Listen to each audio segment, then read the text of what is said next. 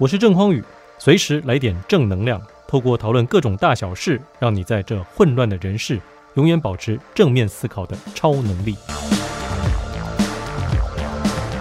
Hello，各位朋友好，我是激励达人郑匡宇，总是用自己的故事还有社会时事来激励你，也希望能够带给你更多的正能量。我今天在出门之前呢，就已经有料想到，可能我们来录这个 Podcast 的时候呢。会呃，因为我们租了非常高级的录音室，那我们租了两个小时。那来宾呢，如果来我们我们这个录完非常顺利的话，可能会有剩余的时间。于是我就好好利用这剩余的时间呢，也是录啊，借由这么好的收音设备还有场景，我想要录一些特别好的内容给大家嘛啊，其其实背后就是抠门啊，就就就一定要把我们的时间还有资源、金钱做最有效的利用。所以我就跟大家在这一次的视频里头，我来分享一下我最近还做了什么，能够把我的资源呐、或者是过去所做的事情做最好运用的实际做法。那前一阵子因为疫情啊，我不晓得大家是不是都待在家里觉得很无助，然后觉得说啊，在台湾呢好像很多事情都做不成，对吧？啊，那我跟大家说。我那个时候啊，突然我就灵机一动，想到一件事情，就是啊，我不是把我的书《不要脸不怕死，这世界就是我的》变成韩语版，然后在韩国出版了吗？我当时呢，非常想要把我的书在韩国出版，但是努力了八年。都没有韩国的出版社想要出版我的书，所以你知道我当时是怎么把自己的书在韩国能出版的吗？在二零一八年的年底是这样子的，我在大概二零一六年这个年初的时候，我去参加了台北国际书展，在台北国际书展的时候啊，我走进去心想着，哎呀，今年我如果也想我让我的书啊能够在海外出版，该怎么做呢？我忽然就看到台北国际书展的主舞台上有好多来自国外的讲者，可能是作家，可能是出版代理商，可能是出版社。我突然就灵机一动，哎，那在台湾的这个台北国际书展有这么多的这些外国来的讲者，那别的国家，比如说我最想进攻的韩国，他们应该也会。比如说他们的什么呃首尔国际书展也会请外国的讲者吧？那何不找我呢？所以啊，我就主动的找那个时候也来台北国际书展参展的韩国文化振兴院，跟他们说：哎，我呢想要去你们那边啊，租个摊位，哎，也参展。那同时呢，你们应该缺讲者吧？拜托邀请我，就这样子。他们真的邀请我了，你知道吗？哎呦，这隔了一个礼拜之后啊，那个承办人跟我说：“郑老师啊，我们非常欢迎您成为我们这一次首尔国际书展的讲者。”所以那一年呢，我就这么大摇大摆的飞到韩国去，还成为当年度唯一受邀的华人作家。这这这不牛逼吗？这非常听起来非常厉害吧？那各位，你知道为什么会只有我一个华人作家去啊？其实是这样子的，那一年呢，刚好。韩国有一个傻蛋集团 叫做乐天，乐天呢把他们在韩国的土地出租给美军部署萨德飞弹，那中共当然就不开心啦，所以两这这个两国的关系非常不好，韩国跟中国的关系非常不好，那。中国大陆作家怎么敢在那一年去参加首尔国际书展呢？所以只有我这个 来自台湾的华人作家成为唯一一个受邀的作家。那我当时在台上演讲完之后啊，台下除了当然笑声不断之外，就立刻有一个韩国出版社的老板非常欣赏我，跟我交换名片之后说，我想要把您的书在韩国出版。哎，就这样子，我的书。就在韩国出版了，隔了一年的时间。那除了在韩国出版之外呢，我要跟大家说，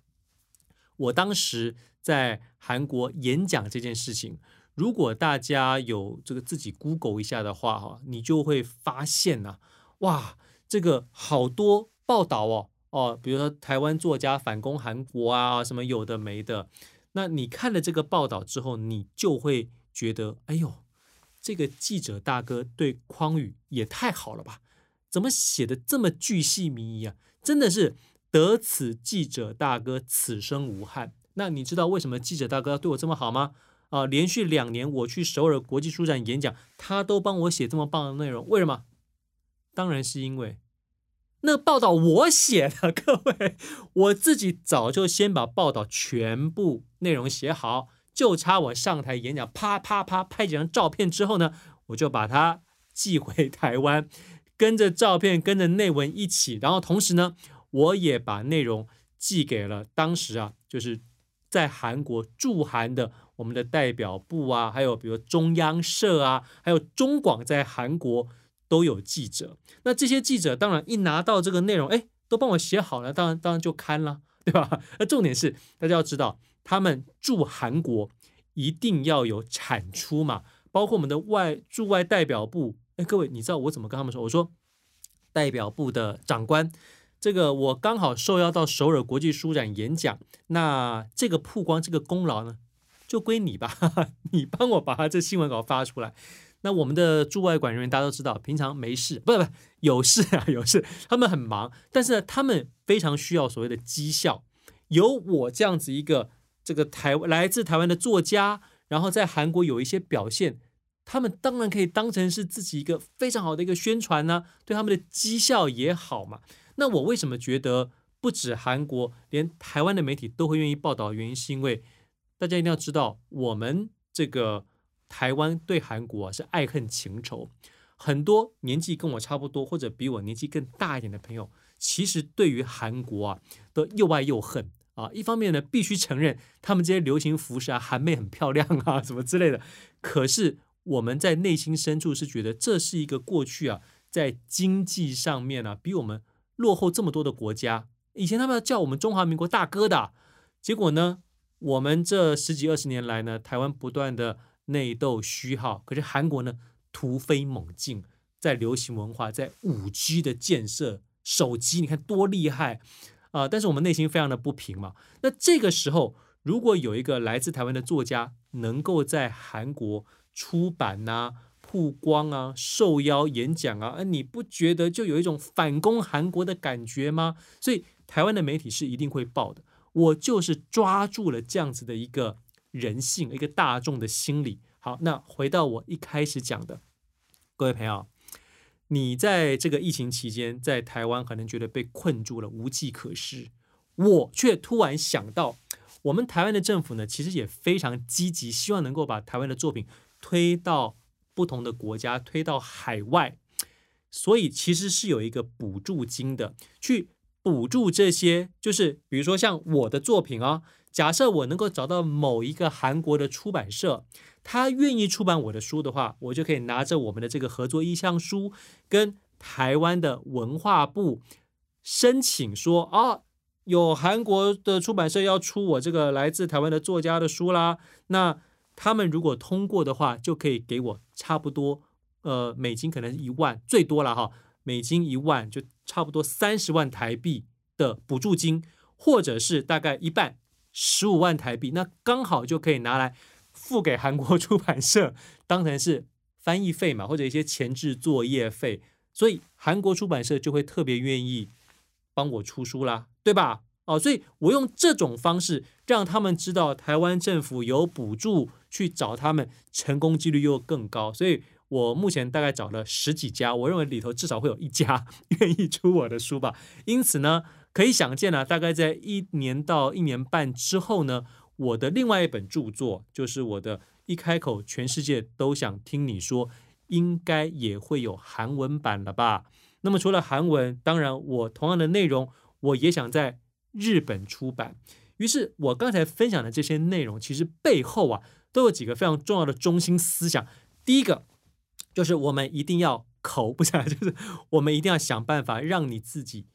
既有的这些资源还有能力能够做最好的发挥，特别是千万不要害怕别人说你不要脸。很多时候啊，你多做一点，多问一句，机会就降临到你身上了。比如说我那个时候能够到首尔国际书展上面演讲，其实也只是我就多问了一下承办员说，哎。你们应该也蛮需要讲者吧？找我，就这么成了。成了一年之后呢，他们觉得非常棒，第二年又继续邀请我，所以才有后续。我的书在韩国出版，以及我现在能够跟大家分享这么多这么好的内容。于是各位尽情的不要脸吧，为了你自己的未来，也为了能够把很多正向的故事和大家分享，跟着我一起不要脸，为自己打下一个又一个的江山。我是激励人郑匡宇，总是用自己的故事还有社会实事来激励你，也希望能够带给你更多的正能量。